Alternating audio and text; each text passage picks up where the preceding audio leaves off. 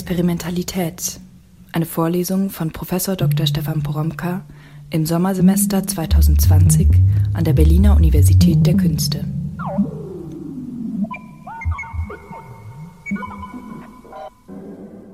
Ich bin's, Stefan Poromka. Und eigentlich muss ich jetzt gerade mal ganz schnell sprechen, weil es heute eine so lange Vorlesung gibt, dass ich sie mal als zwei Vorlesungen deklariert habe. Also das ist jetzt hier die neunte Vorlesung mit der integrierten Vorlesung Nummer 10. Und die ist so lang, weil es hier um ein Thema geht, das zum einen nochmal bündelt, wovon hier bisher gesprochen worden ist, und zugleich etwas entfaltet, äh, was mir am Herzen liegt.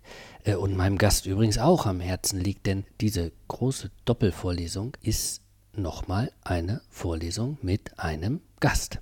Den kennen Sie schon. Ich habe Ihnen den vorgestellt. Es ist der Kulturwissenschaftler, Wissenschaftstheoretiker, Podcaster Moritz Klenk. Und mit ihm hatte ich mir schon lange vorgenommen, mal über ein Programm für das zu sprechen, was wir so experimentelle Kulturwissenschaft nennen. Und diesen gesprächsweisen, skizzenhaften Entwurf einer experimentellen Kulturwissenschaft, dem können Sie hier zuhören.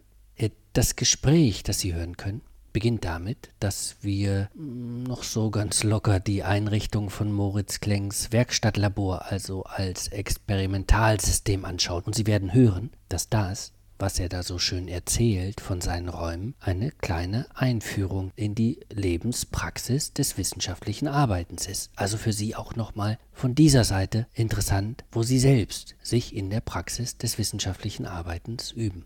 Moritz Klenk wendet sich dann mit mir der wirklich wichtigen Frage zu die auch im Kontext dieser Vorlesung immer mal wieder aufgetaucht ist, ob das, was Experimentalität ist und wovon hier immer die Rede ist, wenn ich vom Experiment und dem Experimentellen spreche, über die Grenzen hinweg eigentlich für alle Fächer und Disziplinen gilt. Also, dass man es immer mitnehmen und anwenden kann, egal was man macht, oder ob ich hier in der Vorlesung eigentlich immer nur aus einer bestimmten Perspektive, womöglich nur aus meiner Perspektive, äh, gesprochen habe und sozusagen sozusagen ein Spezialverständnis von Experiment und vom Experimentellen entworfen habe. Und wir nehmen die Beantwortung dieser Frage dann zum Anlass, von dort aus zwei längere Statements zum Aufgabenkatalog einer experimentellen Kulturwissenschaft zu definieren. Einmal von mir und einmal von Moritz Klenk, aber Sie werden sehen, dass es sich ergänzt.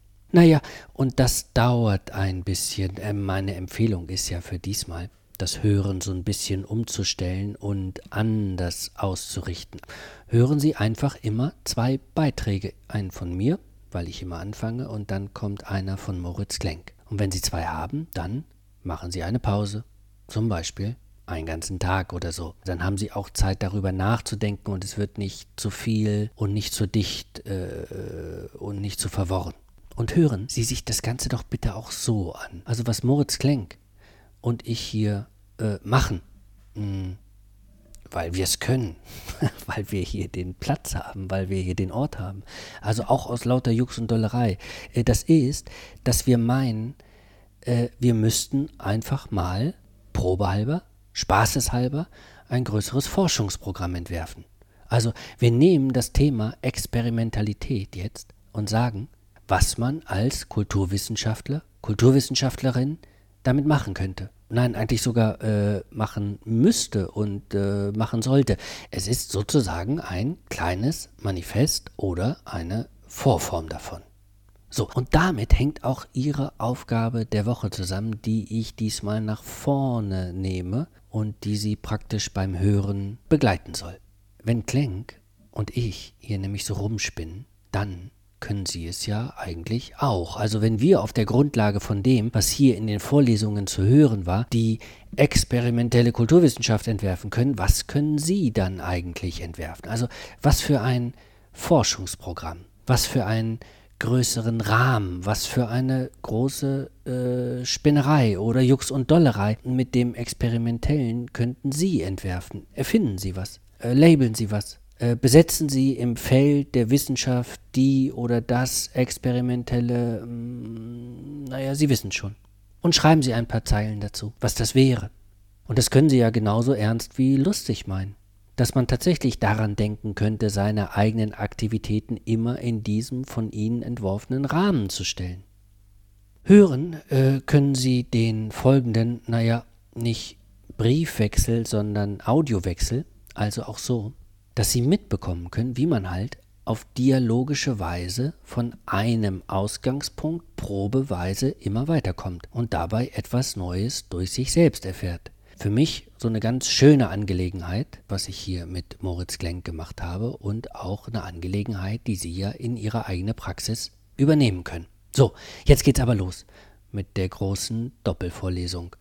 Lassen Sie sich nicht abschrecken, bleiben Sie dran.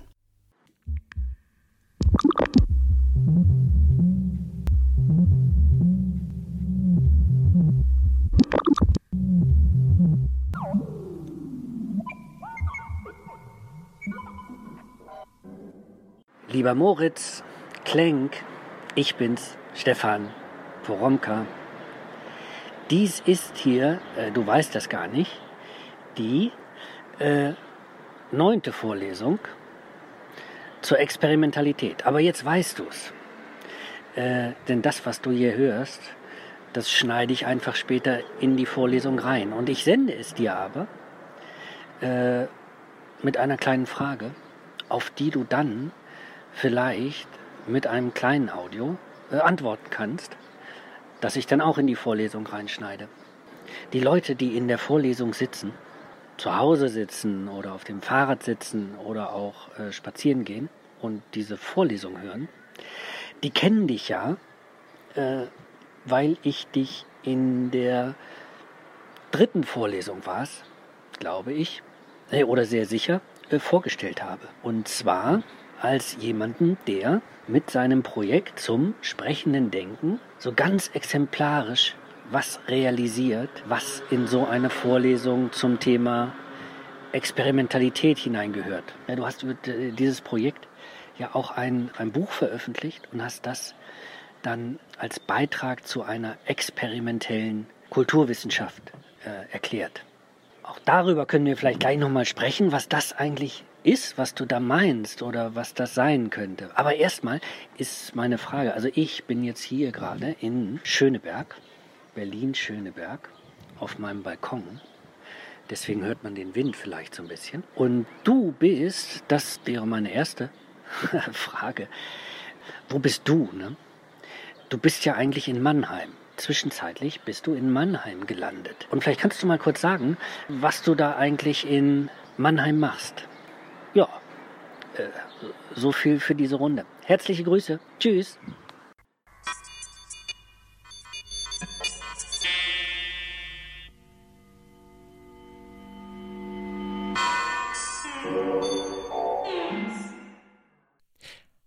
Hallo Stefan, ich bin's, der Moritz. Vielen Dank für die Einladung, also für diese Idee, äh, Teil der Vorlesung zu sein.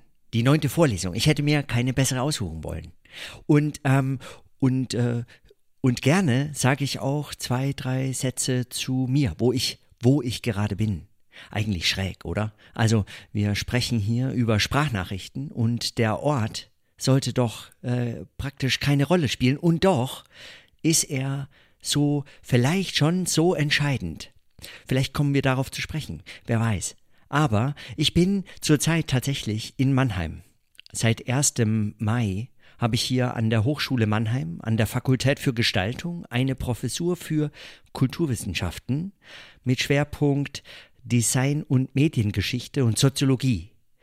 Also ähm, ich würde sagen, das so als Begriffe vielleicht äh, dessen, was ich dann aber als und du hattest das schon angesprochen. Und das ist so ein bisschen dann auch das Thema, äh, denke ich, um, unseres Gesprächs und Austauschs hier, äh, was ich dann auch mitunter als experimentelle Kulturwissenschaft verstehe. Woher ich diesen Begriff habe und so und, und was, was er für mich bedeutet und woran man arbeiten müsste äh, oder könnte und äh, wie du daran arbeitest. Vielleicht äh, können wir ja im Laufe dieses Gesprächs ähm, also dieser verschiedenen Sprachnachrichten, äh, darauf zu sprechen kommen. Aber äh, soweit erstmal zu, zu meinem Ort, wo ich bin, in Mannheim. Und der Ort ist tatsächlich auch noch deshalb so wichtig. Du hattest gesagt, du bist auf deinem Balkon in Berlin-Schöneberg und man hört die Vögel ja, zwitschern. Bei mir, ich weiß nicht, ob man es hört, aber bei mir, ich höre gerade die Turmuhr äh, schlagen äh, vor meiner Wohnung in, in Mannheim. Und was man hört, ist, dass ich in einem noch recht leeren Raum sitze. Also recht leer, das heißt für Audioaufnahmen möglicherweise noch gar nicht optimiert. Mein letzter Raum, meine letzte Arbeit, äh, Arbeitsstätte, mein, letzter, äh, mein letztes Labor sozusagen, war ähm, daraufhin optimiert, weil ich mich mit Audio äh, viel beschäftige und auch viel aufnehme und eben in diesem sprechenden Denken auch so. Und jetzt ist der Raum noch leer. Also äh, dieser Raum, den hört man jetzt. Und der hat eine Bedeutung. Ich, ich sitze sozusagen und packe noch meine Bibliothek aus, wie das äh, Walter Benjamin sagt. Also noch, noch gar nicht ganz eingerichtet, sondern ich bin noch am Einrichten. Ja, äh, am Einrichten dieser Arbeitssituation, aus der heraus dann auch äh, also oder der, der Raum, in dem diese Arbeit stattfinden soll.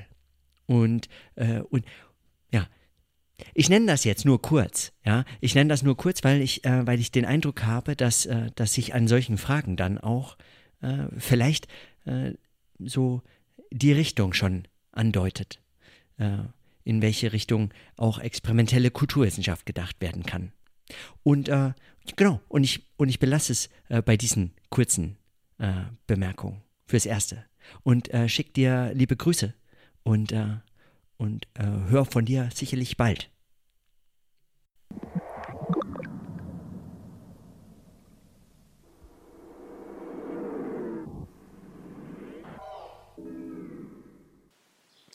Lieber Moritz, ich bin's, Stefan. Jetzt sind so viele Tage vergangen seit äh, du mir geantwortet hast auf meine Audionachricht.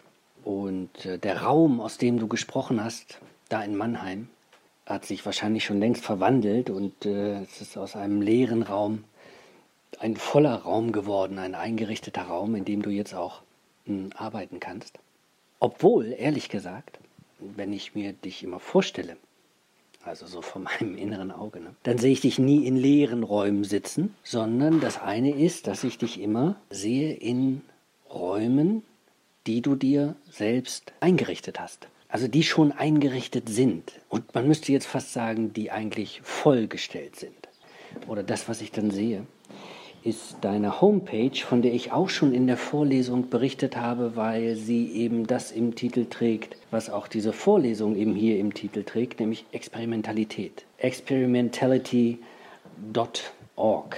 Das ist ja deine Seite, auf der du äh, auch sagst, das hier soll dir äh, Labor und Atelier und Ausstellung sein und zugleich so eine Art Archiv. Und wenn man da drauf schaut, ist es wahnsinnig voll. Also mit all dem, was du machst, äh, mit deinen Texten, äh, mit deinen Notizen, äh, mit deinen Vorträgen, mit dem, was du in Lehre und Forschung machst und mit wem du sprichst und deine eigenen Audioaufzeichnungen und auch dein Nachdenken über äh, Technik. Das macht hier ein ganz wichtiges Kapitel aus. Also die Technik, die du so mit dir herumträgst oder die du eben auch um dich herum aufgebaut hast die du eingerichtet hast, um überhaupt deine Sachen zu machen. Also so sehe ich dich eigentlich in dieser Fülle, ja, die du da auf deiner Seite präsentierst. Und ich sehe dich aber nicht nur in Räumen, die eingerichtet sind, sondern ich sehe dich vor meinem inneren Auge dann immer auch gleichzeitig als jemanden, der weiter einrichtet. Also denn diese Seite etwa, experimentality.org, ist ja keine fertige Seite, sondern das ist fortlaufend. Also das geht weiter. Das wird ja immer weiter bestückt und es werden immer wieder neue Zusammenhänge auch zwischen den Sachen hergestellt, die schon da sind und äh, an denen du arbeitest und die dann, die dann dazukommen. In dem Sinne, und das, äh, ne, jetzt komme ich so ein bisschen auf das, was ich eigentlich fragen würde wenn du Experimentality darüber schreibst. Ne? Und wenn ich auch äh, in der Vorlesung über Experimentalität nachdenke. Und dass das, was man auf dieser Homepage sehen kann, eben unmittelbar etwas damit zu tun hat. Ne? Dann, also zielt meine Frage eigentlich auf den Raum auf die Einrichtung und auf das Einzurichtende und damit natürlich auf das Experimentalsystem das du dir vielleicht selbst aufbaust und das du mit dir äh, auch herumträgst. Und das gar nicht nur aus diesem einen Raum da besteht, in dem du da in Mannheim gesprochen hast und die, ihn dir angeguckt hast und gesagt hast, ah, das ist noch so leer, sondern das ist ja eine These in meiner Vorlesung mit gewesen, dass das Labor nicht eigentlich ein dreidimensionaler Raum ist, sondern es ist ein Netzwerk, das gespannt ist ja, zwischen äh, den einzelnen Medien, die man aufbaut und zwischen denen eigentlich die Energie fließt. Wenn du dich vielleicht selbst als experimenteller Kulturwissenschaftler verstehst, das wäre jetzt meine Frage an dich, ne? Ist das nicht eigentlich das Labor? Ist das nicht eigentlich das, das Atelier, das du selbst um dich herum gebaut hast, in dem du dich eingerichtet hast und in dem du zugleich ein Einrichten der bist, also der das Ganze vorführt? Und besteht nicht gerade darin auch dieses Moment von Experimentalität, dass du mit dieser Einrichtung eigentlich experimentierst?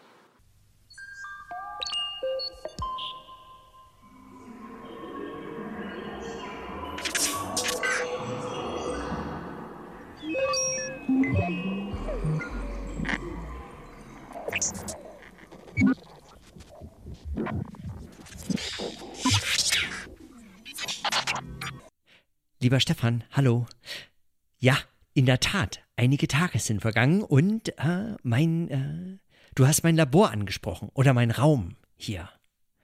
Ich höre das natürlich jetzt in der Aufnahme immer noch. Ich höre immer noch, wie der Raum klingt, ja, so fremd. Also weil er ist ja doch noch neu. Ähm, aber du hast natürlich völlig recht, er ist viel voller. Er war eigentlich schon immer voll so wie du das beschreibst, war der Raum tatsächlich ja schon immer voll.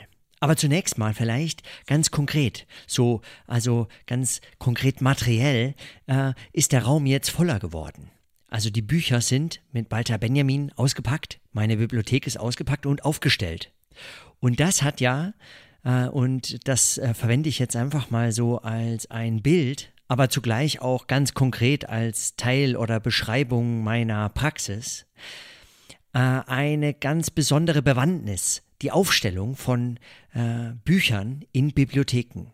Ja, jetzt, also ich meine, ich habe äh, einige Bücher, aber das Bibliothek zu nennen ist natürlich trotzdem so ein bisschen ähm, äh, euphemistisch oder anmaßend. Also auf jeden Fall äh, ein großer Begriff für einige Bücher. Davon abgesehen äh, verwende ich eine, ein, ein, ein besonderes Aufstellungsverfahren. Also ich habe eine kleine Leidenschaft für ähm, Klassifikationssysteme, also bibliothekarische Klassifikationssysteme und deswegen verwende ich die Regensburger Verbundsklassifikation. Und was das bedeutet, also das mag jetzt alles abwegig erscheinen, warum spreche ich darüber, ja? Aber was das bedeutet ist, dass Bücher, wenn sie in meine Bibliothek äh, kommen, ähm, aufgenommen werden, bekommen sie eine äh, Notation. Und diese Notation entscheidet darüber, wo sie stehen. Also in welcher Nachbarschaft, zu welchen anderen Büchern sie in meinen Regalen zum Stehen kommen.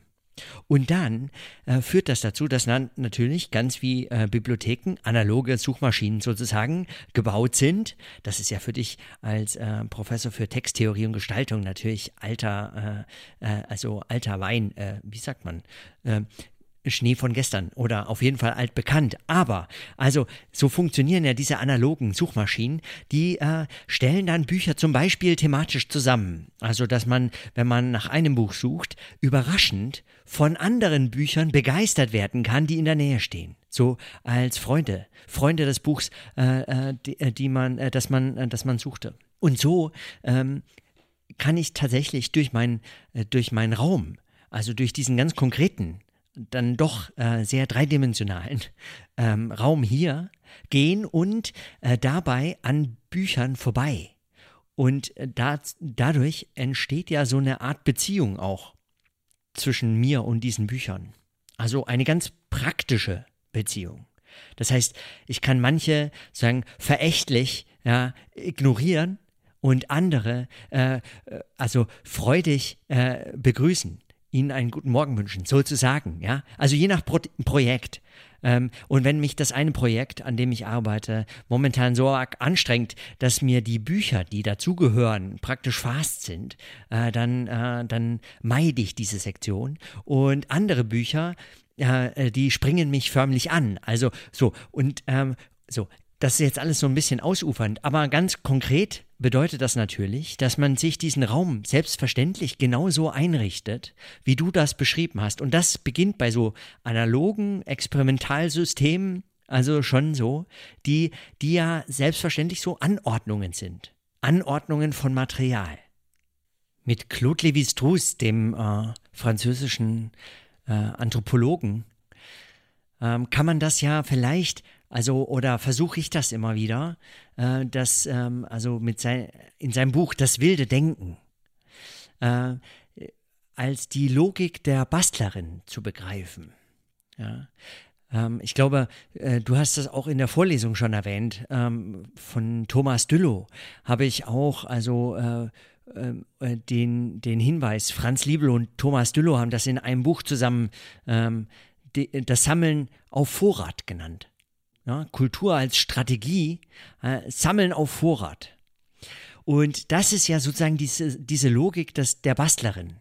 Die Logik der Bastlerin ist genau diese des Experiments, nämlich ähm, man geht vor nach dem Motto, für irgendetwas werde ich das noch brauchen können. So, und das ist der Vorrat. Und mit dem sucht man sein Material. Und die, äh, und die Werkzeuge und Instrumente sind manchmal hochspezifisch und manchmal auch gar nicht. Also sehr, sehr eine heterogene Mischung an Werkzeugen ganz unterschiedlicher Art, aber sie stehen gar nicht in so einem direkten Zusammenhang zu dem aktuellen Projekt. Also solche, genau, äh, solche Fragen interessieren Bastlerinnen und Bastler. Ja, so nach, nach Levi-Strauss im Unterschied zu Ingenieuren beispielsweise. Und ähm, das heißt jetzt nicht, dass jetzt nicht Ingenieurinnen auch äh, nicht experimentell äh, forschen, arbeiten können. Aber dieses Experimentelle ist dann doch in dieser Hinsicht, würde ich sagen, tendenziell eher äh, der Logik der Bastlerin verpflichtet. Ja. Also ähm, man stellt so sein Material zusammen und arbeitet in diesem Material als die Fülle, als der Vorrat Genau. Und dann erscheint das natürlich ganz klar äh, als voll.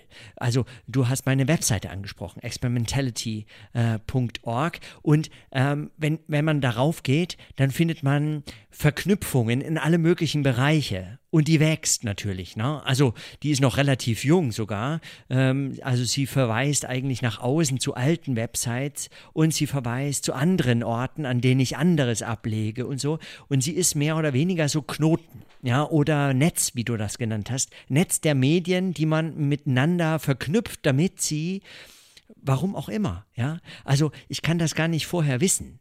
Also diese, ich, ich fütter das sozusagen oder ich leg das an oder ich leg das ab und, äh, und ich ziehe Fäden und dann vergesse ich die auch wieder, weil wer soll sich das alles merken können?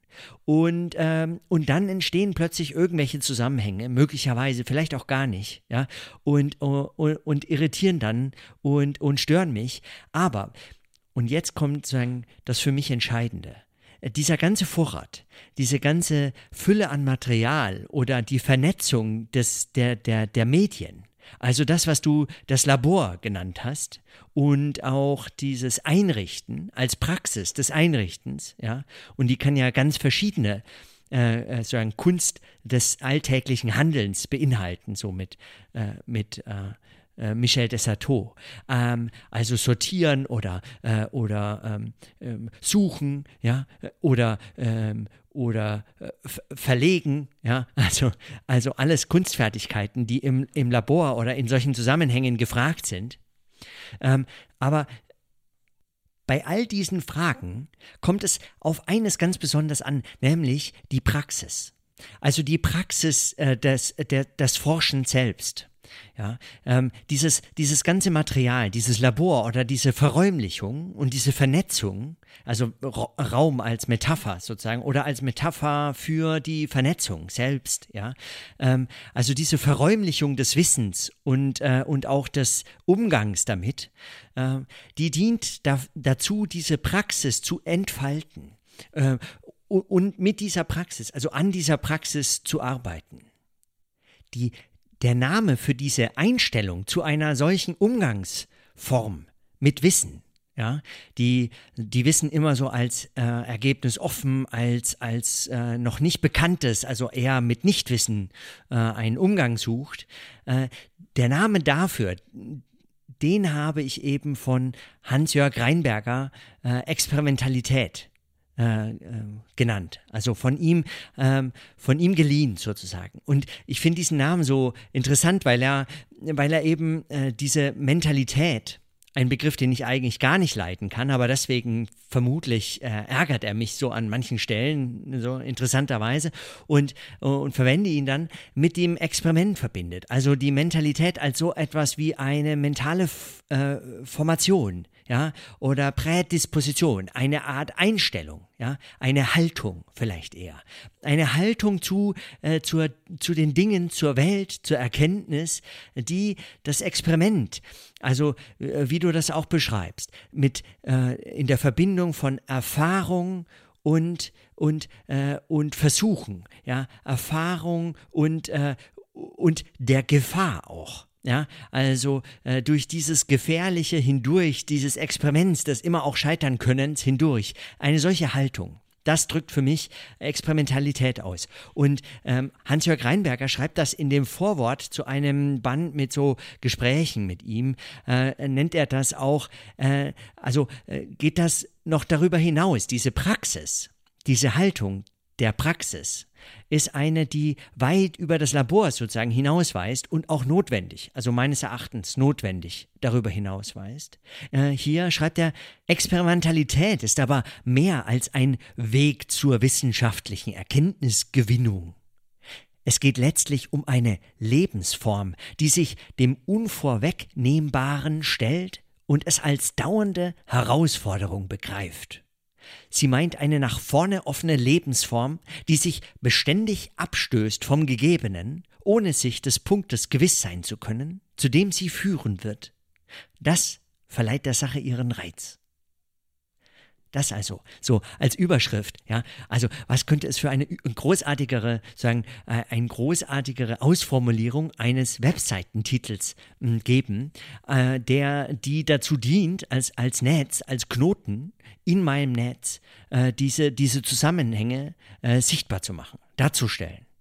So vielleicht. Also äh, äh, insofern ist dieser Raum, von dem du sprichst, diese Vernetzung und der Raum, in dem man sich bewegt, mit der ganzen Technik, also ganz, äh, ganz, äh, ganz alltagssprachlich verstanden, mit der ganzen Technik, aber auch mit der Kunstfertigkeit, also mit den ganzen Praxen, die man entwickelt, ja, und seinem auch seinem körperlichen Eindruck, seinen eigenen Erfahrungen und so weiter. Also diese Auseinandersetzung so als ein lebendiges, als ein lebendiger Prozess, das ist das Entscheidende. Und deswegen lohnt es auch vielleicht oder war jetzt auch für mich jetzt produktiv, ähm, äh, wie ich also jetzt dir davon so berichte, ja, äh, merke ich das auch erstmal wieder äh, einmal neu. Äh, ist das auch so produktiv, wenn man mit dem Raum beginnt? um darüber nachzudenken, weil der Raum eben äh, auch einem äh, eben das ist das, was man woran man baut, ja, Raum als Metapher, aber auch ganz konkret.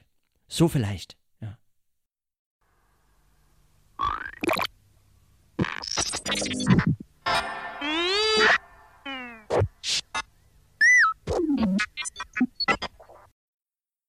Lieber Moritz, danke für dein, naja, für deine lange äh, Reflexion über das Einrichten deines Raumes. Mir war schon klar, dass du das am Anfang gar nicht so äh, zufällig erwähnt hast. Ich finde diese lange Reflexion von dir oder diese lange Erläuterung deswegen so schön, weil sie, mh, mm, naja, uns die Einrichtung eines Experimentalsystems vorführt, die Einrichtung eines Labors, so könnte man sagen, das aber viel größer ist als jetzt dieser dreidimensionale Raum.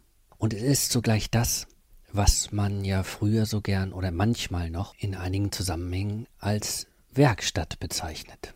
Also das war jetzt ein Einblick in die Werkstatt, in die Praxis in die Praxis des Einrichtens, in die Praxis des Einrichtens einer Werkstatt, die aber nun eben keine Werkstatt mehr einfach ist, sondern mit Fug und Recht eigentlich äh, Labor genannt wird. Also wer das jetzt aufmerksam ähm, gehört hat, der mh, hm, konnte jetzt zum Beispiel einem Kulturwissenschaftler der an einer Hochschule für Design und für Künste ist, dabei zusehen, wie er mit seinen Sachen umgeht. Also wie er sich die Geräte zurechtlegt und wie er sich die Bücher zurechtlegt und äh, wie er die Sachen äh, miteinander vernetzt. Also in dem Sinne war das jetzt auch wirklich ganz schön eine kleine Einführung in das wissenschaftliche Arbeiten. Allerdings ich habe dich ja äh, gefragt, ob wir uns äh, äh, für diese Vorlesung auch nochmal äh, gesondert unterhalten, weil wir beide ja an diesem Begriff der experimentellen Kulturwissenschaft hängen geblieben sind. Und danach würde ich dich eigentlich gerne äh, fragen. Und zwar direkt im Anschluss an das, was du jetzt über deine Werkstatt, dein Labor, dein Experimentalsystem äh, erzählt hast. Also, wenn ich sage, dass du ein Kulturwissenschaftler bist, der an einer Hochschule für Design und äh, für Künste lehrt, und forscht und so über das Experimentelle und über Experimentalität spricht, dann ist die Frage, sprichst du eigentlich genereller? Also übergreif deine Idee vom Experiment und vom Experimentellen und von der Experimentalität das, was du machst, und du beziehst tatsächlich auch andere Wissenschaften ein. Also ist all das, was du gesagt hast, gültig auch grundsätzlich für, sagen wir mal, ähm, für die Psychologie und für Experimente in der Psychologie. Ist es gültig auch für Experimente äh, in der Ökonomie? Und sprichst du auch für Experimente, die im Bereich der, naja, Physik gemacht werden? Also ist diese Experimentalität oder dieser experimentelle Geist etwas, was überall dort ist, wo experimentiert ist, oder müsste man einfach grundsätzlich unterscheiden und sagen, das, was wir jetzt etwa mit Reinberger unter Experimentalität verstehen, das bezieht sich jetzt eben auf einen bestimmten Bereich. Das ist das Geisteswissenschaftliche, das ist das Kulturwissenschaftliche. Das ist vielleicht das, was im Bereich, keine Ahnung, der experimentellen Kunst gemacht wird, ja, des experimentellen Schreibens, der experimentellen Musik, da ist das gültig, aber tatsächlich in anderen Bereichen, äh, härteren wissenschaftlichen Bereichen wird dann doch anders äh, wissenschaftlich gearbeitet. Ich frage deswegen danach, weil wenn wir äh, nochmal darüber sprechen, äh, was denn eine experimentelle Kulturwissenschaft ist, dann würde ich ihm auch gern danach fragen, inwieweit gleicht sie sich den experimentellen, anderen experimentellen Formen an, auch äh, experimentellen Formen in anderen Wissenschaften? Und inwieweit wäre eine experimentelle Kulturwissenschaft doch nochmal etwas anderes, also dass sich unterscheiden würde etwa von Experimenten, die in der Psychologie gemacht werden? Oder auch von Experimenten, die zum Beispiel mh, hm, in der Musik gemacht werden oder die in der bildenden Kunst gemacht werden. Ja, das wäre eigentlich meine Frage. Also äh, das würde mich wirklich interessieren, wie allgemein du eigentlich sprichst. Das ist meine letzte Anmerkung. Du hast ja am Ende, auch mit Reinberger, mit der Experimentalität, das Ganze absolut weit gezogen. Ne? Also indem du eine Lebenskunst daraus gemacht hast und, das, äh, und Experimentalität als, als Lebensform ausgegeben hast. Da wäre es etwas, was alles übergreift und was auch den experimentellen Psychologen, die experimentelle Psychologin äh, mit einbezieht. Moritz, ist es so oder ist es nicht so? Herzliche Grüße. Tschüss.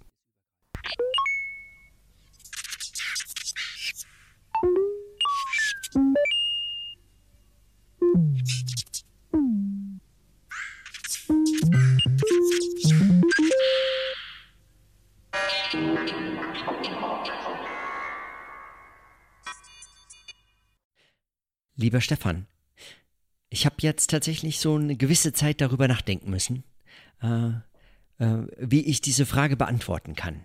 Und ich glaube, ähm, vielleicht, vielleicht beginne ich erstmal so sagen auf dieser, äh, auf dieser Ebene der Frage nach, der, nach dem Allgemeinen und dem Speziellen, des Experimentellen.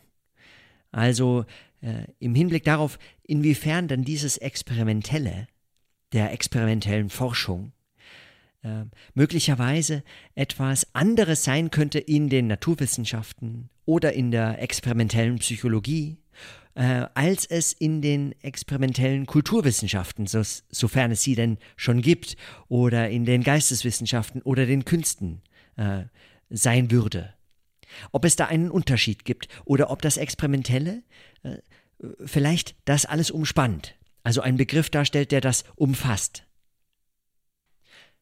Bevor wir über die experimentelle Kulturwissenschaft sprechen, äh, vielleicht versuche ich es erst einmal so. Das, was mich an Hans-Jörg Reinbergers Überlegungen zum experimentellen und zu Experimentalsystemen so interessiert hat, war ja unter anderem, dass er seine Überlegungen auf Forschung basiert, die aus den klassischen harten Naturwissenschaften stammen, also aus der Biologie. Ja.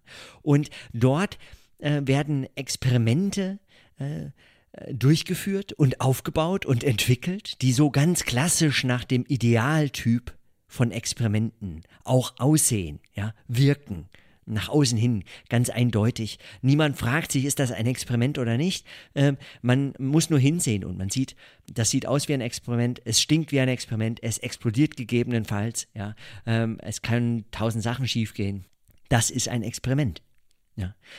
Zugleich erlaubt der Begriff, den er damit entwickelt, eine Beobachtung weit über die Grenzen der Naturwissenschaften hinaus. Das heißt, Experimentalsysteme fasst Reinberger ja als Maschinen zur Herstellung von Zukunft und mit dieser Unterscheidung von technologischen Objekten und Wissenschaftsdingen, also epistemischen Dingen, also diese Unterscheidung zwischen, ähm, zwischen äh, denjenigen Aspekten von Experimenten, die einem dazu dienen, etwas in den Blick zu bekommen, und demjenigen, dass man oder die Fragen, die man in den Blick nehmen möchte, von denen man das aber noch gar nicht wusste, dass man das überhaupt wollte.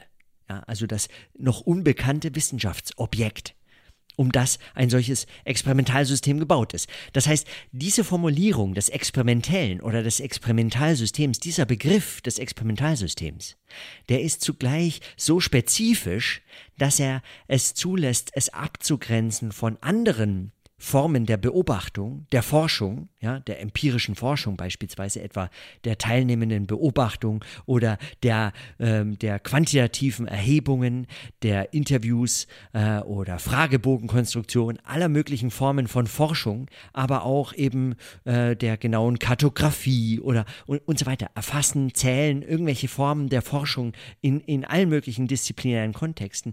Er erlaubt es also, er ist so spezifisch, das abzugrenzen, zugleich aber ist das kein Begriff, der auf ein bestimmtes Fach oder eine bestimmte disziplinäre Richtung festgelegt ist. Also nach diesem Verständnis von Experimentalsystemen kann man das äh, sowohl als kulturwissenschaftliches als auch als ein naturwissenschaftliches Experimentalsystem begreifen lernen. Ja, mit dann unterschiedlichen Anschlussfragen.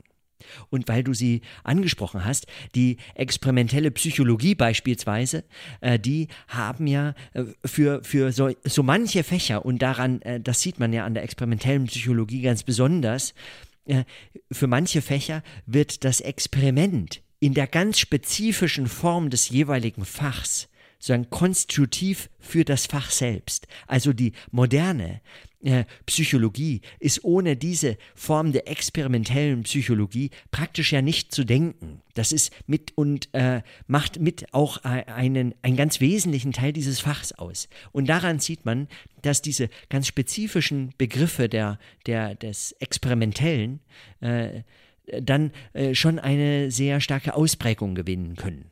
So würde ich das vielleicht erstmal sagen. Also, äh, also auf deine Frage hin, ist das so allgemein formuliert, dass das alles einschließt, oder ist das doch im Hinblick auf Unterschiede formuliert zu den einzelnen Fächern? Die Antwort ist, so unbefriedigend das sein mag, sowohl als auch. Der Begriff ist so genau, dass er ihn, dass er es ermöglicht, von anderen Beobachtungsformen des Forschens, des Erkennens abzugrenzen. Ja, deswegen ich zögere, ihn allgemein zu nennen, weil er ist sehr spezifisch auf bestimmte Beobachtungsweisen hin spezialisiert. Ganz konkret. Zugleich aber äh, ist er auch nochmal differenzierbar im Hinblick auf bestimmte Fachkontexte. Und das wäre jetzt die Anschlussfrage. Also, wie lässt sich ein solcher Begriff des Experimentellen oder äh, der experimentellen Forschung, um das ja genauer zu machen, äh, nochmal im Hinblick auf disziplinäre Kontexte und oder auch im Hinblick auf Kunst äh, differenzieren. Also was ist eigentlich dasjenige, was dann eine Differenzierung ins Spiel bringt? Und meine These zu diesem Zeitpunkt ist, äh, das wären die Gegenstände. Und zwar äh, in einem ganz nicht trivialen Sinne. Also die Gegenstände äh, der jeweiligen Fächer konstituieren die Fächer selbst, mithin ihren Blick, ihre Perspektive, ihre Theorie, ihre Methode, also alles, was dieses Fach ausmacht, gewinnt dieses Fach von den jeweiligen Gegenständen. Und diese Gegenstände sind für Naturwissenschaften andere als für Kulturwissenschaften. Etwa. Oder für Kunst, ja, ästhetische Zusammenhänge, andere Gegenstände und andere äh, Bedeutungszusammenhänge als für vielleicht experimentelle Forschung in den Wissenschaften. Das zumindest so als Anschlussüberlegung. Und vielleicht nur als kleiner Nachtrag zu deinem Nachtrag, nämlich zu dem Begriff der Experimentalität, die ja äh, Überschrift ist und Name meiner Webseite, aber auch dieser Vorlesung. Experimentalität dagegen, also im Unterschied zu Experiment und Experimentalsystem, verstehe ich tatsächlich denkbar weit. Ja. Experimentalität verstehe ich als eine Haltung, als eine Lebensform und als eine Lebenskunst. Die verstehe ich tatsächlich so weit gefasst, ähm, weil sie, weil sie alles ergreift. Also als eine Einstellung zur Welt mit all ihren Gegenständen, ganz von, von jeder äh, spezifischen Perspektive abgesehen, ermöglicht eine solche Haltung, also eine Experimentalität, eine solche Einstellung zur Welt, ermöglicht es, in allem Experimentelles entwickeln zu können. Das ist das, was für mich Experimentalität im Anschluss an diese Stelle bei Reinberger, die ich da vorgelesen hatte, äh, auszudrücken vermag. Das also Experimentalität. Aber davon muss natürlich experimentelle Forschung, experimentelle Wissenschaft und dann spezifischer experimentelle Kulturwissenschaft im Unterschied zu anderen Wissenschaften unterschieden werden. Also oder so wäre zumindest mein, mein Versuch, ja, auf diese Fragen antworten zu können. Wobei, also antworten ist das eben nicht, sondern das ist ein, ein Entwickeln, ja. Also eine, ein, ein Suchen, ein, ein Tasten mit diesen, äh, mit diesen Differenzierungen und Unterscheidungen. So, und deswegen geht die Anschlussfrage praktisch wieder an dich zurück. Was ist das denn jetzt, was diese Differenzierung mit ins Spiel bringt? Soweit. Äh, bis dahin. Liebe Grüße.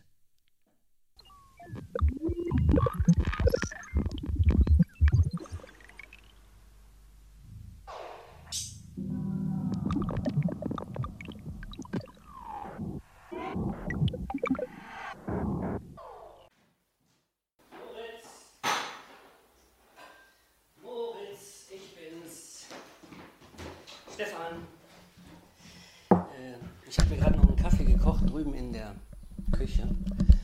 Und jetzt setze ich hier meine Headphones auf, meine Profi-Headphones mit dem Mikrofon dran. Ähm, so, muss ich ein bisschen das einrichten. Äh, um, und jetzt muss ich noch was trinken. Ich muss ihn heute schwarz trinken, weil ich gestern vergessen habe, Hafermilch zu kaufen. Naja. Ja, also um auf deine Sprachnachricht zu antworten, über die ich mich so gefreut habe, weil du ja einfach nochmal so ein paar Sachen hingelegt hast oder nochmal klar gemacht hast, die so wichtig für die, für die Vorlesung sind. Also weil du, ich fange mal hinten an, ne, weil du noch einmal den, diesen Begriff der Experimentalität so hervorgehoben hast, der Begriff der Experimentalität, der über deiner Homepage steht und der natürlich auch über dieser Vorlesung steht. Und ganz schön, dass du einfach nochmal gesagt hast, dass Experimentalität eine Haltung ist, die man zu sich selbst und zu der, zu der Welt einnimmt. Ich würde den Begriff der Haltung ersetzen und ich würde lieber äh, den Begriff der Bewegungsfigur äh, benutzen. Haltung klingt so steif. Bei Haltung steht man so, ne? Ein bisschen, manchmal denke ich so, ist es so militärisch, ne? Oder Pfadfinder. Ähm. Und Bewegungsfigur ist eher, also dass so eine Dynamik reinkommt, also in dieses Weltverhältnis und dieses Selbstverhältnis, dass das eben nicht auf einer Position bleibt, sondern dass man sich wohin bewegt. Und in diesem Fall darauf hast du ja auch nochmal hingewiesen, bewegt man sich in Richtung Zukunft. Es ist eine äh, Bewegung, die man aufnimmt und aus der man, wenn man Experimentalität entwickelt, auch überhaupt erstmal gar nicht mehr herauskommt weil man eben immer wieder die Sachen rahmt, weil man immer wieder auf bestimmte Erfahrungszusammenhänge fokussiert, selbst Erfahrungszusammenhänge herstellt, selbst Gegenwart herstellt, selbst Gegenwart beobachtet und das im Hinblick eben auf nächste Gegenwarten, um die dann wieder einzuspeisen. Da habe ich ja oft von gesprochen. Ne? Und also das ist eine Bewegung. Und das immer wieder auszuführen, ist eine Bewegungsfigur, die übrigens tatsächlich weit in das hineingreift, was dann eben das Leben ist. Das bezieht sich nicht mehr nur auf die Wissenschaft, das ist eine das ist eine Grundeinstellung, ne? das ist äh, eine Grundhaltung oder das ist eine Grundbewegungsfigur. Das Zweite ist, dass du jetzt nochmal so schön darauf hingewiesen hast, dass natürlich, auch wenn Reinberger über die Experimente spricht und über das Experimentelle, er schon die Idee hat von, ah, das ist eine übergreifende Sache. Das ist eine Logik, der generell gefolgt wird. Ja? Also das äh, Experiment ist eine bestimmte äh, Methode, die man von anderen Methoden abgrenzen kann. Teilnehmende Beobachtung ist kein Experiment. Äh, qualitative Befragungen sind keine Experimente äh, Texte lesen und äh, zusammenfassen, Inhaltsanalysen sind keine Experimente. Aber wenn es um Experimente geht, dann hat es was Übergreifendes. Dann ist es eine, auch eine übergreifende Bewegungsfigur, der alle, die experimentieren, gleichermaßen äh, verpflichtet sind. Aber, und das ist ein wichtiger Einspruch gewesen, auf den ich, glaube ich, auch in den letzten Vorlesungen so nochmal äh, hinweisen wollte, weil er eben so äh, wichtig ist. Wer experimentiert, muss Experimentalsysteme einrichten. Ein Experiment ist kein Experiment. Jedes Experiment findet innerhalb von Experimentalsystemen statt und wirkt auf das Experimentalsystem zurück. Man kann das eine ohne hm, das andere nicht haben. Einfach deswegen, wenn man kein Experimentalsystem hat, dann macht man die Sache nur einfach so und dann passiert was oder man versucht was, aber das Ergebnis wird nicht systematisch zurückgespeist. Das ist aber eine Grundbedingung des Experimentierens. Worauf ich aber hingewiesen habe, ist, dass Experimentalsysteme Wissen gestalten. Dieses Wissen muss hervorgebracht werden. Dieses Wissen muss in Form gebracht werden. Und die unterschiedlichen Einrichtungen von Experimentalsystemen, auch in unterschiedlichen Disziplinen, führen dazu, dass Wissen anders hergestellt wird, dass Wissen anders formiert und formatiert wird, dass Wissen anders gestaltet wird und das Wissen natürlich auch wieder anders ähm, beobachtet wird und wieder eingespeist wird und in nächste Experimente in Experimentalsystemen übersetzt wird. Das heißt, auch da folge ich dir, die Experimentalität ist übergreifend. Auch die experimentelle Logik ist auch übergreifend. Aber was für Experimentalsysteme dann hervorgebracht werden und welche Experimente darin stattfinden und nach welchen Regeln, also wie die Logik ausgestaltet wird, das ist in unterschiedlichen Disziplinen höchst unterschiedlich. Allerdings, das darf man natürlich auch nicht vergessen, auch darauf habe ich immer hingewiesen, dass diese jeweilige experimentelle Logik, etwa in unterschiedlichen Wissenschaften, selbst ja gar nichts ist, was ein für allemal stabil ist. Ich habe immer wieder gern daran erinnert ne, und gesagt, jedes Experiment experimentiert mit sich selbst und reflektiert auf seine eigenen Grundbedingungen. Das heißt, auch das, was etwa die experimentelle Logik in der äh, experimentellen Psychologie ist. Oder allgemeiner gesagt, was die Logik des Experiments in den Naturwissenschaften ist, wird fortlaufend weiter ausgestaltet. Also das ist selbst in Entwicklung.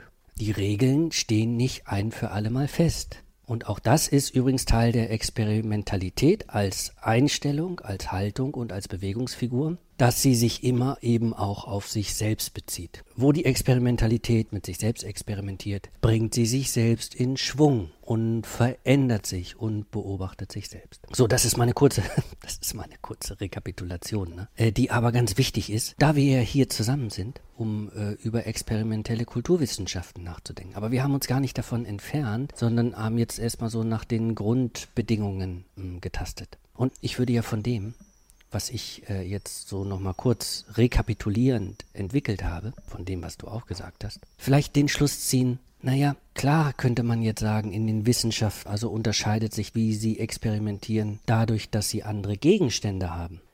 Das stimmt. Jetzt könnte man aber auch sagen, dass ja in gewisser Weise Experimente, Experimentalsysteme und Disziplinen mit ihren Experimenten eigentlich ihre Gegenstände auch erst hervorbringen. Die sind ja nicht da. Die werden ja nicht einfach da in die Mitte gestellt, sondern einfach schon, dass etwas in die Mitte gestellt wird. Äh, und der Zuschreibung davon, das ist das, womit wir jetzt auf eine bestimmte Weise experimentieren. Das ist ja schon eine Entscheidung. Das ist schon ein Schnitt. Das ist schon eine Gestaltung.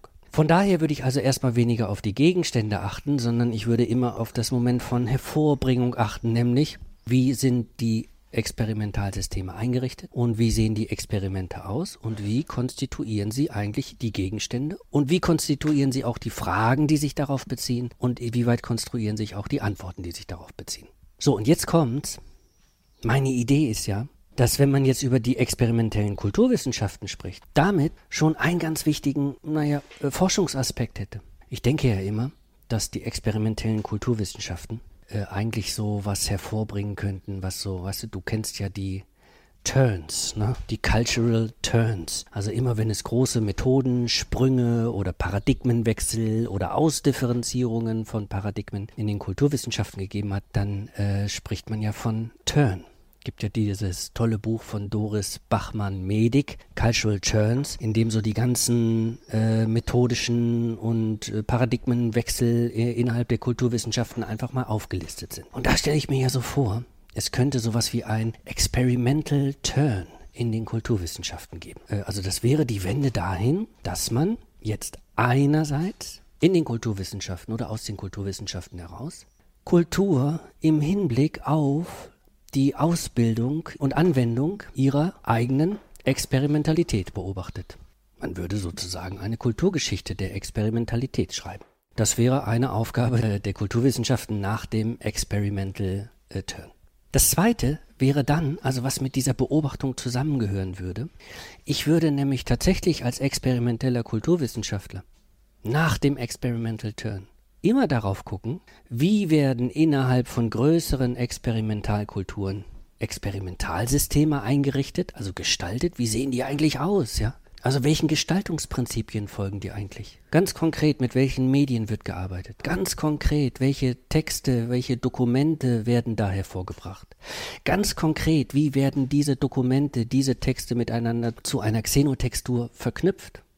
Und zugleich würden dann natürlich experimentelle KulturwissenschaftlerInnen nach diesem Experimental Turn eine Form der Beobachtung entwickeln und ein Bewusstsein dafür entwickeln, dass in Experimentalkulturen immer Experimentalsysteme hervorgebracht werden, die durch das ständige Ausprobieren, also durch das ständige Experimentieren, ihre Gegenstände überhaupt erst hervorbringen und damit auch die Fragen überhaupt erst hervorbringen und natürlich auch die Antworten überhaupt erst hervorbringen, also Wissen hervorbringen. Experimentelle Kulturwissenschaftler hätten also das immer im Blick dass innerhalb der Kultur oder innerhalb von Kulturen Sachen ausprobiert werden und dass erst durch dieses systematische Ausprobieren so etwas wie Wissen gestaltet wird, das dann selbst wiederum Wissenskulturen und Kulturen des Wissens hervorbringt. Und wie die hervorgebracht werden, zu welchen Bedingungen sie hervorgebracht werden und ähm, mit welchen Folgen das hervorgebracht wird.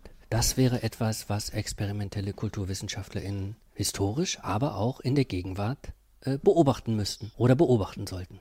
Und es käme noch was Drittes hinzu. Und das ist was ganz Wichtiges, weil in dem experimentellen, der experimentellen Kulturwissenschaften ja auch wiederum was drinsteckt, was das Welt- und Selbstverhältnis betrifft. Experimentelle KulturwissenschaftlerInnen sind dann in diesem Sinn auch immer experimentierende KulturwissenschaftlerInnen. Zum einen wären sich experimentelle KulturwissenschaftlerInnen sowieso ständig darüber im Klaren, dass sie mit all dem, was sie machen, mit ihren Forschungen, selbst nur Experimente innerhalb von Experimentalsystemen, innerhalb von Experimentalkulturen in Gang setzen dass sie also bestimmte Beobachtungsexperimente machen. Das immer so, wie sie arbeiten, immer bedeutet, dass sie das eigentlich nur innerhalb von Experimentalsystemen machen können, die sie auf eine bestimmte Art und Weise eingerichtet haben, die sie zum Beispiel so eingerichtet haben, wie du das jetzt etwa von deiner Werkstatt oder deinem Labor beschrieben hast. Das ist ja eine räumliche Konstellation, die du dir entwickelt hast, um innerhalb dieses Experimentalsystems bestimmte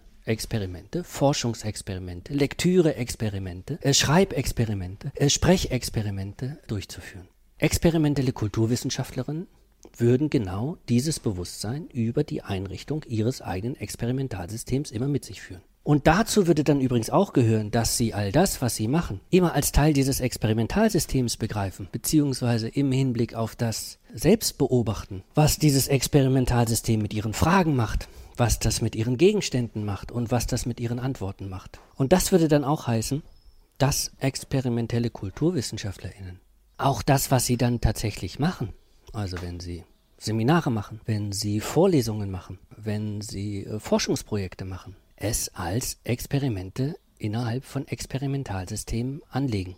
Das heißt, dass sie was ausprobieren, also auf ganz radikale Weise was ausprobieren. Dass sie in ihre Projekte hineingehen, ohne zu wissen, was tatsächlich passiert, aber dass sie mit ihren Projekten Konstellationen erfinden, in denen etwas passiert und bei denen sie das, was passiert, beobachten können oder beobachten müssen und mitschreiben müssen und protokollieren müssen und reflektieren müssen und diese Dokumente, die dann, dann dabei entstehen, miteinander vernetzen müssen und das dann wiederum einspeisen müssen. Experimentelle KulturwissenschaftlerInnen gehen praktisch, also was sie persönlich betrifft, in diese Haltung der Experimentalität und sie führen dauernd Experimente aus, indem sie dauernd Experimentalsysteme bauen und darin Experimente durchführen. Das heißt, eine bestimmte Art von Beobachtung auch auf sich selbst richten und sich dabei immer bewusst halten, dass die Gegenstände, mit denen sie umgehen, und dass die Fragen, die sie darauf richten und dass die Antworten, die sie bekommen, keine selbstverständlichen vorgegebenen Wahrheiten sind, sondern das, was eigentlich erst im Zuge der Experimente äh, entsteht. Das wäre mein Programm für eine experimentelle Kulturwissenschaft, also nach dem Experimental Turn. Ähm, lieber Moritz, was meinst du?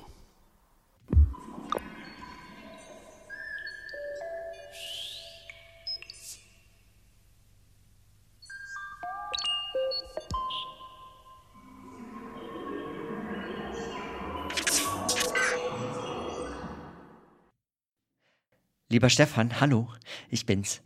Ich melde mich aus Bern, denn deine Sprachnachricht hat mich hier in Bern erreicht. Denn wenn ich nicht in Mannheim bin, äh, bin ich in Bern. Also ich wohne auch noch in Bern und, ähm, und habe also von hier aus die Gelegenheit auf deine auf deine, ja, wie soll ich sagen, also deine Ausführung, dein Programm eigentlich äh, zu antworten oder daran anzuschließen. Denn es ist mehr ein Anschließen, denn ich, äh, also ich kann ja natürlich aus, aus ganzem Herzen zustimmen äh, und bei so vielem. Ich weiß gar nicht, ob, ich, ob es mir gelingt, an alles anzuschließen, aber ich will einmal versuchen, zumindest so ein paar Dinge aufzugreifen.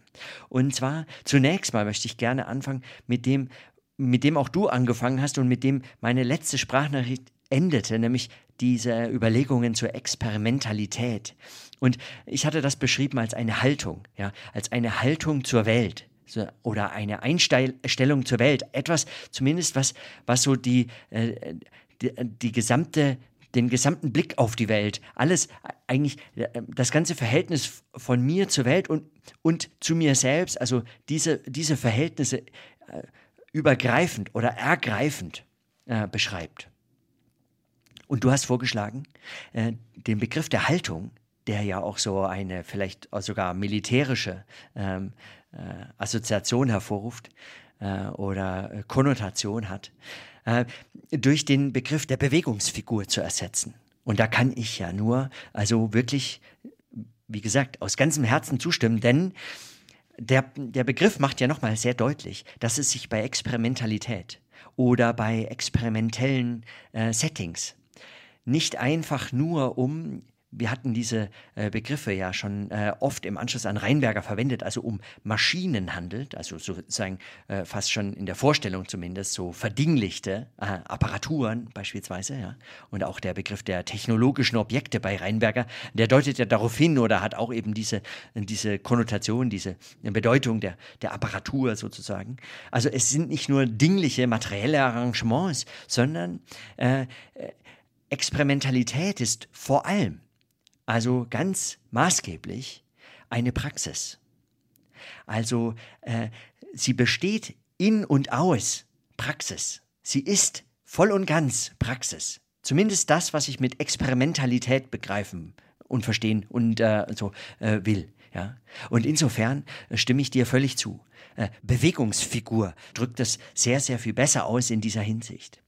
zugleich aber, äh, und ich hoffe, du erlaubst das, ähm, bin ich so, also würde ich gerne noch so ein bisschen widerstehen, ja, äh, gleich den Begriff der Haltung oder den der Einstellung, also man nehme welchen äh, man gerade möchte, aufzugeben. Denn in dem Begriff der Haltung drückt sich noch etwas anderes aus. Und zwar eine Hartnäckigkeit oder eine Widerständigkeit, etwas, was in der Bewegungsfigur möglicherweise in all der Dynamik, die dadurch in den Blick gerät, ähm, ähm, wiederum außer, aus dem Blick äh, fällt, aus dem Blickfeld fällt.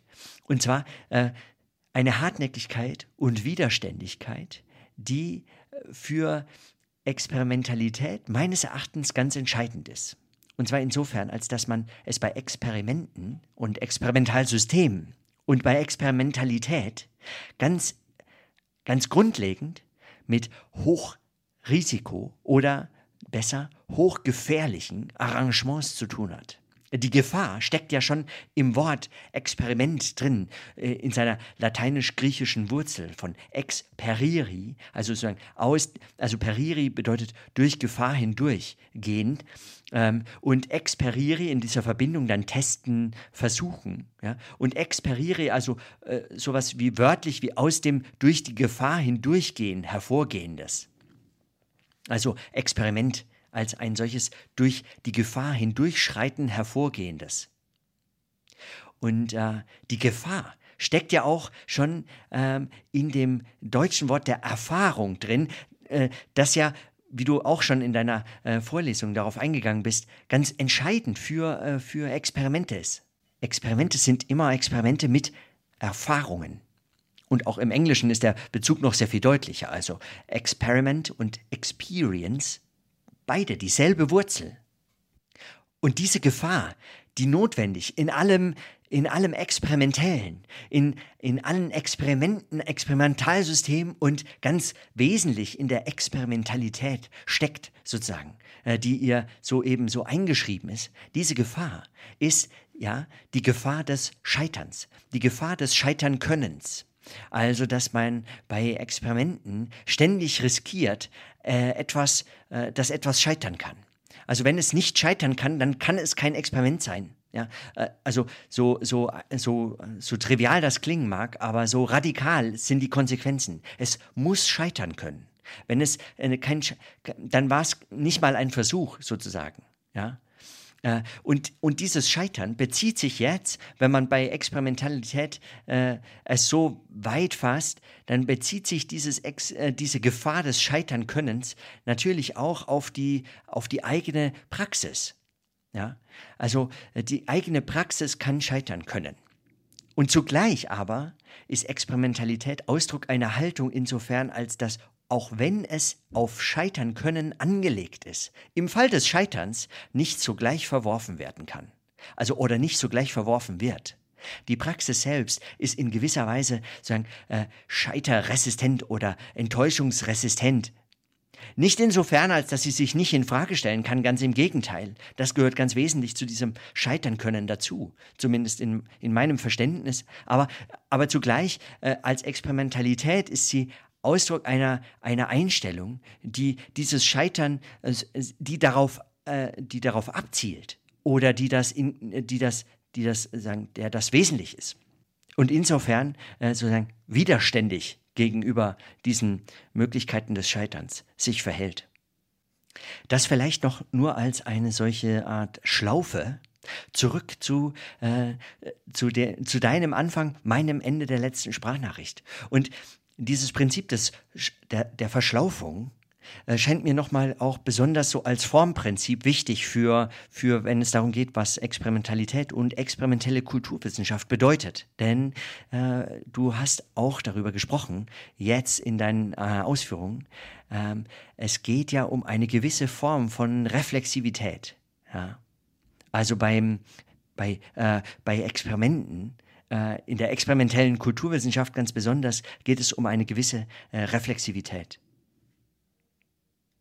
Ich hatte vorgeschlagen, dass die Unterscheidung, die man einführen müsste, die man einführen müsste jetzt im Hinblick darauf, ähm, was es ganz konkret heißt, von experimenteller Kulturwissenschaft zu sprechen, dass die über die Gegenstände geführt werden kann. Und du hattest jetzt sagen auch wiederum als Anschluss und Erwiderung betont, dass es sich ja da, dass die Gegenstände doch erst überhaupt von den Fächern, also von den Perspektiven, den Blickwinkeln mit hervorgebracht werden. Und das, also äh, so, so überraschend das klingen mag, war genau das, was sich natürlich auch in, meiner, in meinem Vorschlag mit verborgen hat. Also ich kann auch da nur völlig zustimmen von diesen Gegenständen her die Perspektiven der jeweiligen Fächer zu bestimmen, heißt ja nun nicht, dass die, dass die Gegenstände da draußen sozusagen rumliegen, ja, und also, also in der Welt, ähm, und man muss sie nur finden und dann sagen sie einem schon, wie man sie zu erforschen hat oder wie man darauf blicken kann und so fort, sondern, sondern sie sind äh, hervorgebracht, erscheinen überhaupt erst nur einer Beobachterin, einem Beobachter, äh, die darauf äh, blicken mit ihrer je eigenen Perspektive, mit ihrem je eigenen Set an Werkzeugen, an Theorien, an Methoden und so fort. Und insofern hast du natürlich völlig recht, die, die Disziplinen, ja, die Fächer, unter anderem die Kulturwissenschaft oder im Plural die Kulturwissenschaften, ich komme darauf gleich noch zu sprechen, äh, bestimmen mit ihrem Blick maßgeblich ihren Gegenstand. Der Gegenstand konstituiert sich mithin in dem Blick. Also, auch wenn es denn dann so ist, dass die Fächer, die, also die Perspektiven der einzelnen Fächer, äh, die Gegenstände mit hervorbringen, mit ihren Theorien und Methoden und Ansätzen und äh, auch mit der jeweiligen Fachgeschichte, also den, der, der, das Gegenstandsfeld letztlich aus der Fachgeschichte auch mit hervorgeht, dann bedeutet es aber ja nicht, dass das eine bloße also bloße in Anführungszeichen, Erfindung der jeweiligen Fächer sein kann. Denn äh, wenn sie denn nur eine Erfindung wären, dann wäre dieses Spiel würde einfach leer laufen. Es braucht also, äh, wenn man es äh, genau, äh, genau nimmt, dann, dann sind diese, die Gegenstände der Fächer schon sozusagen etwas Robustes, Hartes, Widerständiges, was sich, was sich sozusagen nicht ganz in der Perspektive der Fächer auflösen lässt. Es, es ist das andere der Fächer sozusagen, das andere der jeweiligen Perspektive. Der Gegenstand ist eben das, was den, der Perspektive der Reflexion, der begrifflich-sprachlichen ähm, äh, Reflexion entgegensteht. Und somit äh, ist das also äh, das Verhältnis von Gegenstand und fachlicher Perspektive darauf äh, ein dialektisches, also ein wechselseitig sich vermittelndes. Also gar kein Entweder-Oder, es sind entweder die Gegenstände oder die Perspektive der Fächer, sondern ein wechselseitig sich vermittelndes.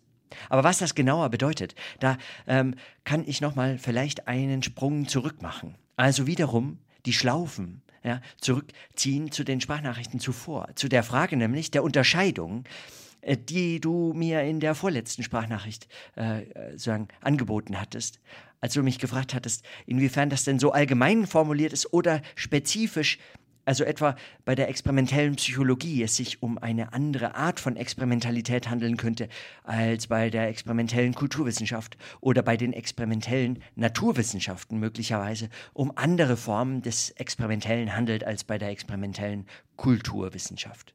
Und bei dieser Unterscheidung äh, möchte ich nochmal auf, äh, auf die Frage im Hinblick auf die Gegenstände sagen, einhaken. Also, oder ein, einen kleinen Nachtrag möglicherweise, so im Modus des Nachtrags sozusagen. Der Begriff der Kulturwissenschaften ist ja äh, zunächst mal eine recht äh, junge Bezeichnung für das, was man äh, einmal Geisteswissenschaften genannt hat und je nach Präferenz immer noch Geisteswissenschaften nennt. Und Geisteswissenschaften sind nun jene äh, wissenschaftlichen Disziplinen, also Einzeldisziplinen, unterschieden von den Naturwissenschaften, die sich mit äh, in ihren Gegenständen oder in ihrem Gegenstandsbereich mit einer besonderen Art von Gegenständen, nämlich geistigen Phänomenen, äh, beschäftigen. Und mit geistigen Phänomenen ist jetzt nicht das gemeint, was man heute vielleicht mit geistigen Phänomenen etwa im Bereich der Psychologie, dem Bereich der Psychologie zuordnen würde, also die psychischen äh, Phänomene, auch wenn die nicht davon ganz unberührt sind. Aber äh, gemeint ist hier eher etwas, seit, seit äh, spätestens seit Wilhelm Dilthey äh, eine Art, äh, also äh, sinnverstehende Wissenschaften. Wissenschaften, die es mit in ihren Gegenständen mit Sinnformen zu tun haben. Also mit, mit Phänomenen im Medium des Sinns. Ja? Semantiken, kondensierte Sinnformen äh, etwa, die sich dann in alle möglichen Bereiche weiter ausdifferenzieren lassen. Ja, also religiöse, politische, äh, künstlerische und so weiter. Aber alles als äh, betrachtet als Sinnformen betrachtet.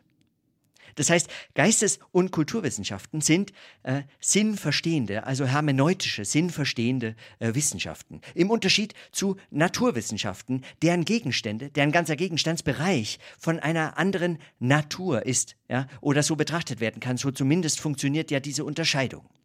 Klar, du kannst wieder einwenden und sagen, diese Perspekt also diese Gegenstände werden ja erst durch die, durch die äh, äh, Perspektive mit hervorgebracht. Und das stimmt. Allerdings ist das wiederum eine sehr geisteswissenschaftliche Betrachtung äh, dieser Zusammenhänge. In den Naturwissenschaften werden ihre Gegenstände meistens in einer Art und Weise behandelt, äh, die annimmt oder zugrunde legt, dass die Gegenstände selbst von einer ganz anderen Qualität sind als die Beobachtung als sprachliche, mediale Reflexion oder als kulturelle, soziale oder andere Arten von Phänomenen. Also dass sie eine andere Qualität, äh, eine andere Qualität haben. Die Geisteswissenschaften und mit ihnen die Kulturwissenschaften haben es also mit äh, in ihren Gegenständen oder in ihrem Gegenstandsbereich mit Sinnphänomenen zu tun. Und so ist die äh, sagen, Entwicklung der Geisteswissenschaften dann vor allem im 20. Jahrhundert weitergeführt äh, worden mit allen medialen Vermittlungen, also den medialen Vermittlungsprozessen solcher äh, Sinnformen oder solcher Sinnphänomene. Ja, also etwa der Schrift des Buchdrucks, äh, aber auch anderer medialer Formen wie, wie ähm, etwa weiterer Differenzierung, etwa religiöser, politischer, äh, wissenschaftlicher, ähm, äh, rechtlicher und so weiter Bestimmungen, die auch als solche äh, Differenzierung eben im Medium des Sinns betrachtet werden können bis hin zu heute natürlich äh, interessanten Fragen der medialen Vermittlung von Sinninformationen unter Bedingungen von Digitalisierung. Ja? Also bis hin zur Materialität von Sinn ja? in Gegenständen, aber auch eben in, in solchen der Materialität der Medialität, also der Materialität der Medien. Das sind Fragen, klassische Fragen der Geisteswissenschaften. Die Kulturwissenschaften, das hattest du ja bereits angedeutet mit dem, äh, mit dem Verweis auf das Buch von Doris Bachmann-Medik, äh, sind nun also eher so etwas wie eine, keine Neuerfindung des geisteswissenschaftlichen Programms, also dieses sinnverstehenden Programms, sondern ich würde sagen eine Art Radikalisierung.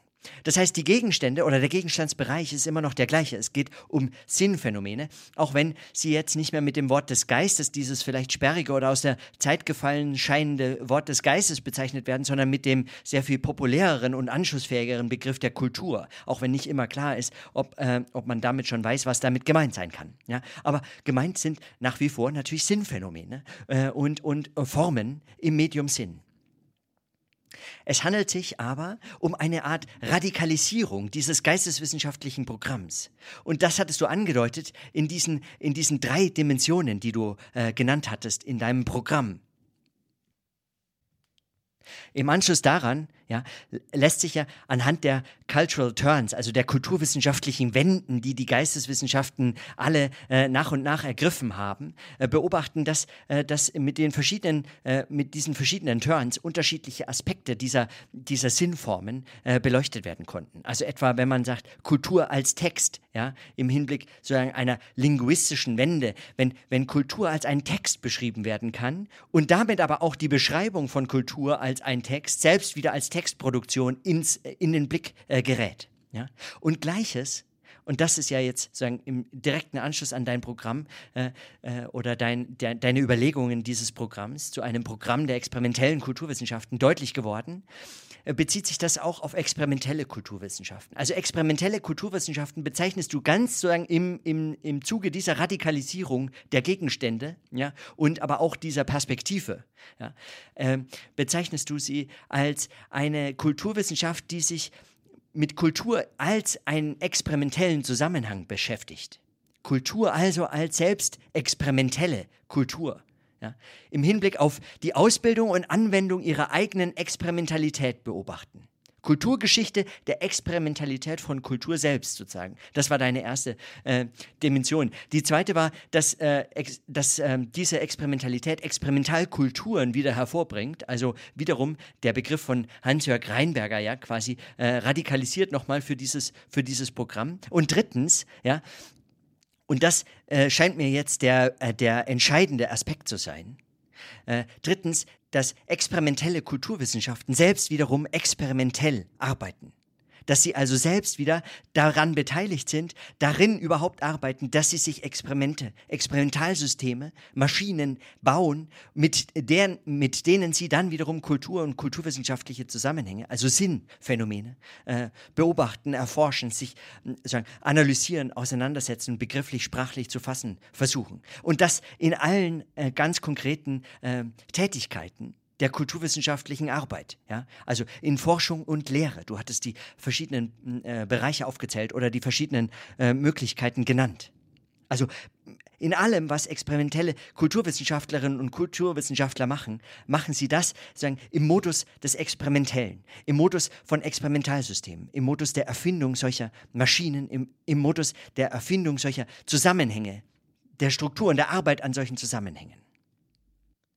Warum ich jetzt diesen Aspekt, also die Herleitung der Kulturwissenschaften aus dem Begriff der Geisteswissenschaften überhaupt unternommen hatte und warum ich den Aspekt der, der Radikalisierung so stark gemacht habe, ist jetzt äh, folgender. Mir scheint nämlich das von entscheidender Bedeutung für, die, für den Begriff der experimentellen Kulturwissenschaft zu sein, dass es sich dabei um einen so einen hoch selbstreflexiven Zusammenhang handelt. Du hattest das angedeutet. Alle Experimente, das war sagen dein zweiter Punkt deiner, äh, deiner Nachricht, alle Experimentalsysteme sind sagen reflexive Zusammenhänge. Sie sie denken immer noch äh, sich selbst mit, stellen sich selbst in Frage, schließen an sich selbst an. Die Reflexivität ist den Experimentalsystemen selbst eingebaut. Egal welche Experimentalsysteme jetzt gemeint sein mögen, naturwissenschaftliche, künstlerische, kulturwissenschaftliche, was auch immer, die, diese Reflexivität ist den Experimentalsystemen eingebaut. Allerdings gibt es da noch einmal einen Unterschied an in dieser Art von Refle Reflexivität. Ja? Äh, also etwa, wenn, wenn Experimentalsysteme eingerichtet werden und dann optimiert werden, dann handelt es sich dabei natürlich auch um eine Selbstreflexivität dieser Experimentalsysteme. Sie werden dann optimiert, wie Maschinen optimiert werden, sozusagen nach der Logik des Ingenieurs. Ja? Das heißt, Reflexivität gilt auch hier denn insofern als das äh, Output äh, wieder als Input eingespeist wird, also äh, diese äh, Experimentalsysteme selbstbezüglich sein mögen. Das ist im Modus der experimentellen Kulturwissenschaft allerdings nochmal radikalisiert. Und radikalisiert meint in dem Fall, also dann ganz im Zuge dieser kulturwissenschaftlichen Wenden hin, zu einer selbstreflexiven Wende äh, der Kulturwissenschaften, insofern sie ihre eigenen Erkenntnisproduktionsbedingungen mit als Gegenstand, notwendig in den Gegenstand verflochten, zu denken, verpflichtet ist.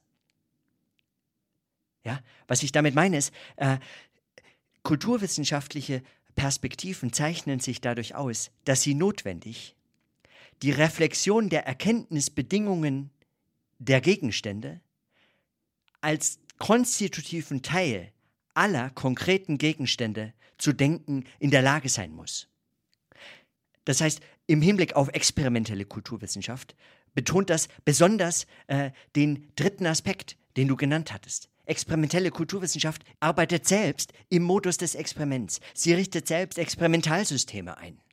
Und sie tut dies im Hinblick darauf, zu, äh, zu erkunden, zu erfahren, Maschinen zu bauen, die zeigen, inwiefern die Gegenstände von den Erkenntnis, äh, von den erkenntnistheoretischen Bedingungen der Perspektive der Kulturwissenschaften selbst mit hervorgebracht wurden. Und dann äh, schließen wir damit also sozusagen den Bogen zurück zu der Frage, ob es sich an den Gegenständen entscheidet oder an den Perspektiven. Für die Kulturwissenschaften gilt es möglicherweise, das wäre sozusagen die Arbeitshypothese für ein solches Programm der experimentellen Kulturwissenschaft, gilt es nun möglicherweise ganz besonders, dass sich die Gegenstände von der Perspektive und umgekehrt nicht unterscheiden lassen, dass es sich dabei um eine hochreflexive, wechselseitige, dialektische Vermittlung handelt, die immer notwendigerweise in jeder ganz konkreten Forschung mitgedacht werden muss. Das heißt, die Experimentalität kulturwissenschaftlicher Experimentalsysteme stellt sich selbst experimentell wieder in Frage. Kulturwissenschaftliche Experimentalsysteme, wenn optimiert werden, werden sozusagen in ihrem Modus des Experimentellen selbst experimentell befragbar. Sie werden nicht nur als Maschinen optimierbar, die dann einen besseren Output erzeugen, der wiederum als Input eingespeist werden und dann solche reflexiven Schlaufen bildet, sondern die Experimentalität des Experimentalsystems selbst gerät in den Blick und muss in den Blick geraten. Das bedeutet nun nicht, ja, dass man immer notwendigerweise nur an seinen Arbeitsformen arbeitet. Ja, dass also Kulturwissenschaftlerinnen und Kulturwissenschaftler, Experimentelle ganz besonders, immer nur damit beschäftigt wären, sich zu fragen, wie sie denn eigentlich Kultur erforschen, statt irgendwann endlich mal Kultur zu erforschen oder kulturelle Phänomene zu erforschen. Sondern äh, im Gegenteil. Es handelt sich um die notwendige dialektische Vermittlung von beidem. Ja? Die wechselseitige Vermittlung von Gegenständen und Reflexion der Beobachtung dieser Gegenstände. Das heißt, jede experimentelle Kulturwissenschaft ist nicht nur eine Arbeit oder Erforschung bestimmter Sinnphänomene, Kulturphänomene, sondern zugleich eine Arbeit an der eigenen experimentellen Erforschung. Und deshalb, äh, du hattest das ja in deinem Punkt äh, so hervorragend äh, skizziert das ist genau der Punkt, weshalb ich begonnen hatte mit diesen Ausführungen über mein, äh, über mein, über das Einrichten meines Arbeitszimmers. Ja? Das Einrichten meines Labors oder meines Ateliers oder wie auch immer man das verstehen möchte, mit welcher, äh, mit welchem Begriff man, äh, man dieses, die, diesen räumlichen, aber auch sinnhaften Zusammenhang man auch immer beschreiben möchte. Wenn es gelingt, das deutlich zu machen, also diese Qualität von Perspektive und Gegenständen deutlich zu machen. Dann könnte man von einem Programm experimenteller Kulturwissenschaft sprechen. Experimentelle Kulturwissenschaft wäre also immer ein eingreifendes, also sich selbst involvierendes, in die Gegenstände involvierendes, gefährliches, weil scheitern könnendes, Forschen in Experimentalsystemen, die sich in ihren Gegenständen auf Sinnformen, und deren Medialität beziehen und dabei selbst als notwendig eigenen Gegenstand mitreflektieren, sich selbst als Gegenstand, als konstitutiv für ihren Gegenstand mitreflektieren. Das wären so meine Überlegungen im Anschluss daran. Mit diesen, mit diesen wirklich nur ganz kurzen und groben äh, Überlegungen zu einem Programm experimenteller Kulturwissenschaft sind natürlich eine ganze Reihe an Aspekten überhaupt nicht behandelt. Ja, also was bedeutet eben dieser Aspekt der Medialität beispielsweise? Ja, oder welchen Zusammenhang zwischen Sinn und Sinnlichkeit, also zwischen Sinn und sinnlicher Erfahrung, äh, muss man eigentlich zu denken in der Lage sein? Und inwiefern müssen Experimentalsysteme, kulturwissenschaftliche Experimentalsysteme in diesem Problembezug zwischen Sinn und sinnlicher Erfahrung gebaut werden? Ja, oder äh, inwiefern lassen sich Anschlüsse zwischen experimenteller Kulturwissenschaft und exper experimenteller Kunst, vielleicht in Form von experimentellem künstlerischen Forschen, äh, entwickeln? All solche Fragen sind natürlich Fragen, die dann äh, dich an der Universität der Künste in Berlin interessieren mögen und mich natürlich an der Hochschule in Mannheim, an der Fakultät für Gestaltung auch interessieren. Also, äh, ich will nur sagen, es gibt viel zu tun. Eine solche Skizze ist selten mehr als ein Anfang.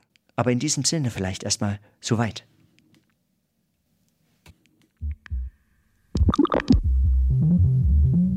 Experimentalität. Eine Vorlesung von Prof. Dr. Stefan Poromka im Sommersemester 2020 an der Berliner Universität der Künste.